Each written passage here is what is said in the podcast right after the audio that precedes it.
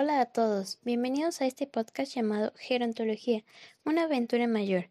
Yo soy Paulina Moreno y hoy hablaremos sobre qué es la gerontología, pero para hablar de esto tenemos que saber primero qué significa. Eli Mechnikov en 1903 acuñó el término proveniente de la palabra griega geront, que significa viejo, y logos, que significa estudios. Es la ciencia o disciplina encargada de estudiar los procesos y causas del envejecimiento en los seres humanos. Esta se originó desde que en el Antiguo Testamento se destacan las virtudes de las personas mayores como ejemplo o modelo, así como de guía y enseñanza. También Platón presenta una visión individualista e intimista de la vejez, resalta la idea de que se envejece como se ha vivido y la importancia de cómo habría que prepararse para la vejez en la juventud. Muchas personas se han preguntado por qué la gerontología es multidisciplinaria. Bueno, pues les explico. La gerontología se dice que es multidisciplinaria debido a que hay varias disciplinas científicas explicando el proceso de envejecimiento. Cada una tiene su objetivo y método. Estas ciencias son medicina, sociología, demografía, psicología y biología. El estudio del proceso de envejecer se va desde el aspecto biopsicosocial, ya que es compuesto de tres dimensiones, biológico, psicológico y social, es decir, que integra cuerpo, mente y entorno de los adultos mayores. Sé que se estarán preguntando qué estudia la gerontología seguramente. Bueno, pues la gerontología estudia sistemáticamente la vejez, el envejecimiento y las personas mayores desde, dos puntos de vista. El primero es cómo afecta la vejez al individuo y el segundo, cómo es que la población de adultos mayores cambia a la sociedad. En un momento continuamos mientras vamos a un comercial. No se vaya. A ser feliz. A recibir un trato respetuoso. Tengo derecho a trabajar. Tengo derecho a servicios de salud. Tengo derecho a expresar lo que pienso. Somos adultos mayores.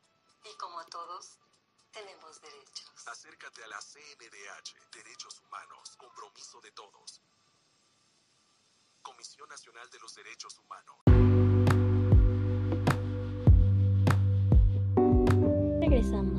Retomando qué es lo que estudia la gerontología, recordemos que esta tiene tres objetos de estudio. El viejo como individuo envejeciente, la vejez como fenómeno y el envejecimiento como proceso. ¿Por qué creen que se considera una disciplina científica? Pues como lo mencioné antes, la gerontología se contempla desde un modelo biopsicosocial siendo una ciencia claramente interventiva, trata de mejorar las condiciones de vida de las personas mayores, por lo que tiene objetos de estudio, existen comunidades científicas enfocadas a ella, también tiene propios métodos de investigación, aunque no lo crean, y cuenta con un cuerpo de conocimiento básico con terminología propia. Bueno, la formación de un gerontólogo se basa en un perfil interdisciplinario ético y humanista en el cual le permite brindar una, una atención integral de calidad. Esto significa que el gerontólogo integra todas las cosas que aprende poco a poco en una carrera, como yo en este momento que estudio el primer semestre. Por lo que en un futuro vamos a integrar cada cosa que estamos aprendiendo para darle una mejor atención. O sea que integra muchas disciplinas muchos conocimientos y muchas atenciones para el adulto mayor.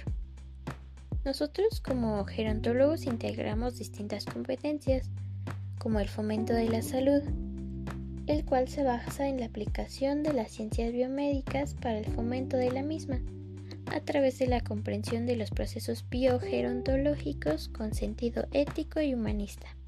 Un ejemplo de esto son las campañas en las que se invita a los adultos mayores para que sigan en movimiento con ejercicio, así como también fomentamos las rehabilitaciones o simplemente que tengan estén activos porque después esto hace que que estén tristes o que realmente su, su salud se deteriore poco a poco. Luego tenemos el acompañamiento.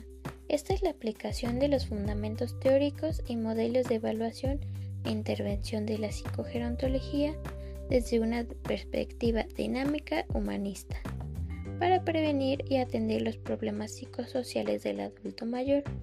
El acompañamiento para las personas de la tercera edad es fundamental para evitar depresiones, como lo mencionaba anteriormente. Luego está la orientación, aplica los fundamentos teóricos, metodológicos y de intervención de las ciencias sociales aplicados a la gerontología social para la atención de los problemas socioeconómicos, culturales, políticos y legales del adulto mayor.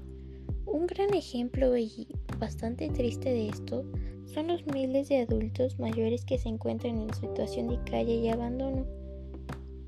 Lo podemos ver simplemente en las calles o en muchos centros de, de hogar de adultos mayores en los que las personas o bueno su familia solamente les pagan la estancia y los olvidan y jamás los van a visitar. Después tenemos la evaluación integral gerontológica. Esta es la aplicación interdisciplinaria de los diversos métodos de las ciencias gerontológicas y de la salud para evaluar los procesos biopsicosociales del viejo, la vejez y el envejecimiento. Aquí podemos realizar estudios para evaluar las capacidades de nuestros pacientes y detectar si hay alguna si hay algún deterioro o algún problema que podamos atender lo más pronto posible. Luego tenemos una intervención. Aquí, eh, aquí es cuando se integra y aplica interdisciplinariamente los conocimientos, modelos y métodos de las ciencias gerontológicas y de la salud en los niveles de intervención individual, institucional, grupal, organizacional, comunitario y societal.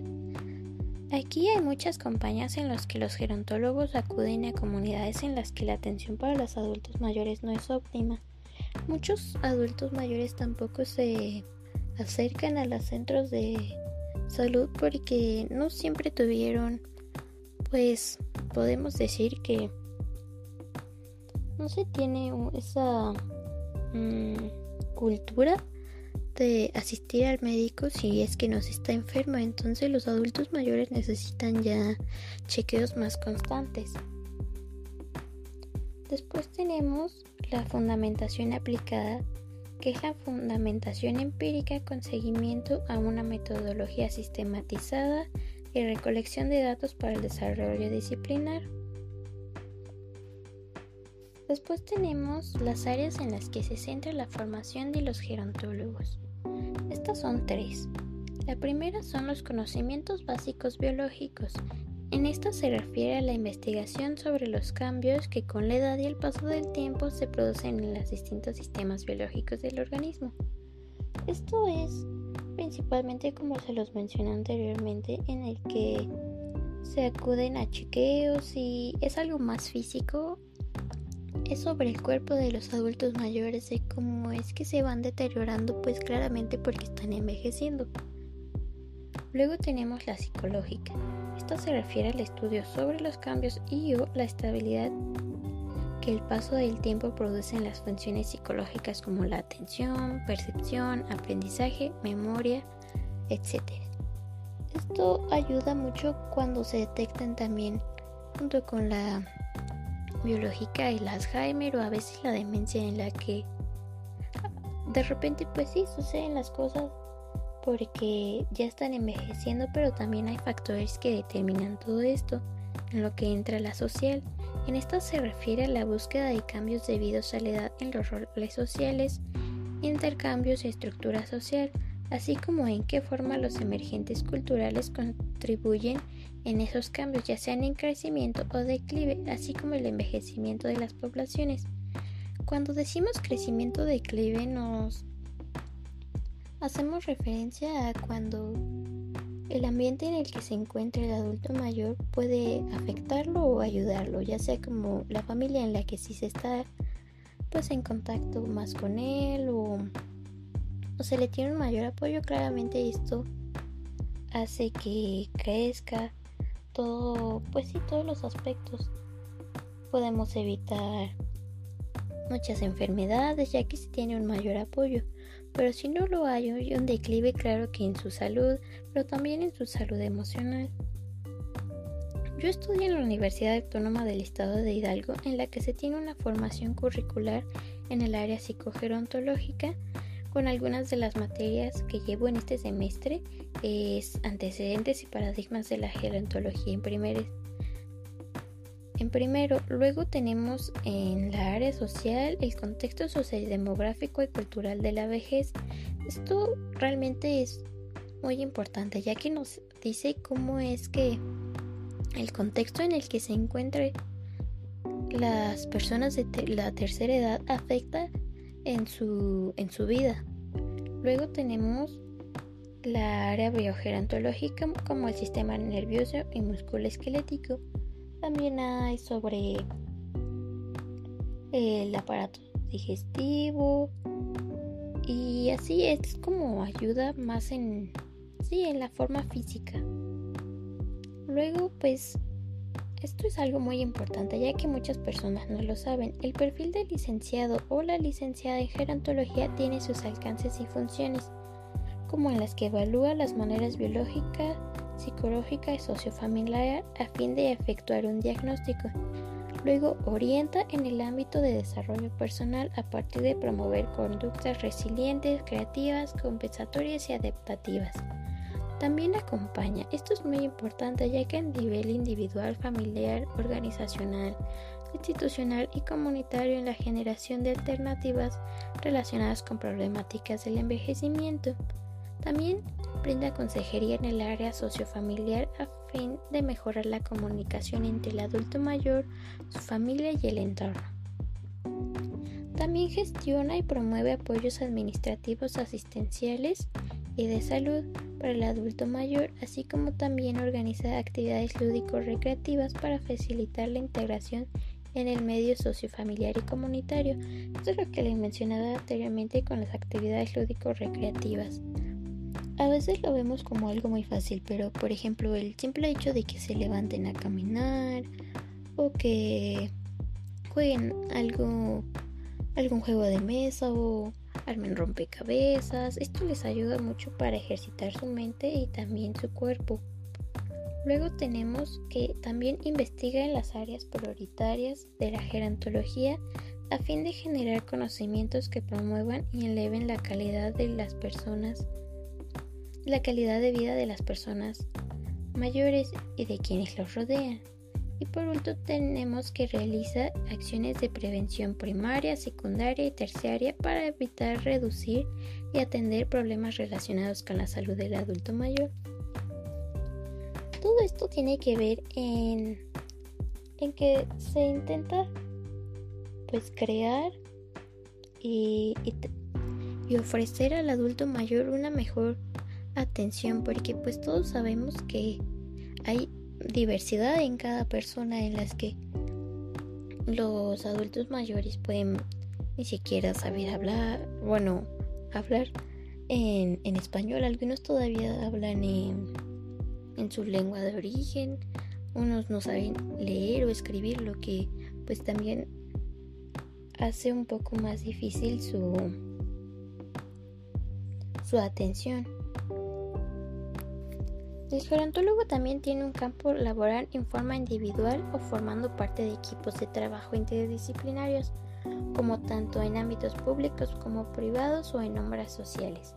Puede tener contextos de acción en consultoría a nivel individual, familiar, grupal, organizacional, institucional y comunitario, o en administración y gestión en asociados de jubilados, centros de bienestar y organizaciones no gubernamentales. En clínica preventiva creo que esta es la más interesante en la que se trabaja en hospitales, residencias, centros de día, centros geriátricos y gerontológicos, centros de diagnóstico y tratamiento, clínicas geriátricas, mentales, etc. Y un contexto de acción comunitario en centros de servicios a la familia, entidades estatales y privadas de trabajo con adulto mayor y otros etarios. Para mí la más interesante, como se los mencioné, es la clínica porque es en la que se, ah, bueno, a mi parecer es en la que se puede tener un mayor contacto con el paciente y se le puede ayudar de distintas maneras en su salud. Aunque la social también es muy importante porque podemos ayudar a los adultos mayores a desenvolverse de una mejor manera en su ámbito social, con su familia o simplemente porque algunos no, no tienen, pues yo creo que tener amigos a esa edad también les ayuda mucho porque no siempre los entendemos los, nosotros. Los adultos mayores se entienden mejor entre ellos y ayudarlos a que se relacionen mejor es muy importante. Pero bueno, para finalizar podemos decir que el gerontólogo, como se los mencionaba anteriormente, busca una atención integral de suma importancia. ¿Esto qué significa? Que es con el fin de que el paciente sea atendido de la mejor manera. Ya que ya lo mencioné, pero de verdad es algo que debemos tener muy en cuenta. Los adultos mayores pues necesitan diferentes atenciones, sus necesidades van cambiando conforme van envejeciendo. Claro que no todos envejecen al mismo tiempo, porque el envejecimiento es un proceso individual y hay para quienes pueden tener 80 y no se sienten de, esa manera y pueden seguir haciendo cosas y las personas de 60. Y hay personas de 60 que parecen de 80 porque su salud y realmente las enfermedades crónico-degenerativas son las que más afectan. Entonces, se debe estar preparado para cualquier circunstancia, porque todos necesitan una atención diferente en muchos aspectos, ya sea que algunos pueden tener necesidades en, en algo de salud, por sus enfermedades, o en el ambiente social en el que pues tal vez de salud estén bien, pero el ambiente en el que los rodean no es lo mejor. O en el ambiente psicológico que a veces se deja mucho de lado, porque creemos que como están bien pueden estar en su propia casa o en un lugar apartado, pero pues jamás nos detenemos a pensar cómo es que se sienten y, y cómo es que eso los puede afectar porque la depresión puede, puede hacerles mucho daño, así como también puede generar ansiedad, muchas enfermedades mentales o trastornos. O a veces hay quienes ya las tienen desde antes y pues es algo que se han ido cuidando con el paso del, de los años. Entonces sí debemos tener demasiadas atenciones y tener una buena formación hoy en día para poder después darles la mejor atención que ellos se merecen. Así que esto ha sido todo por hoy. Espero que les haya gustado el tema de hoy. Yo soy Paulina Moreno y esto fue Gerontología, una aventura mayor.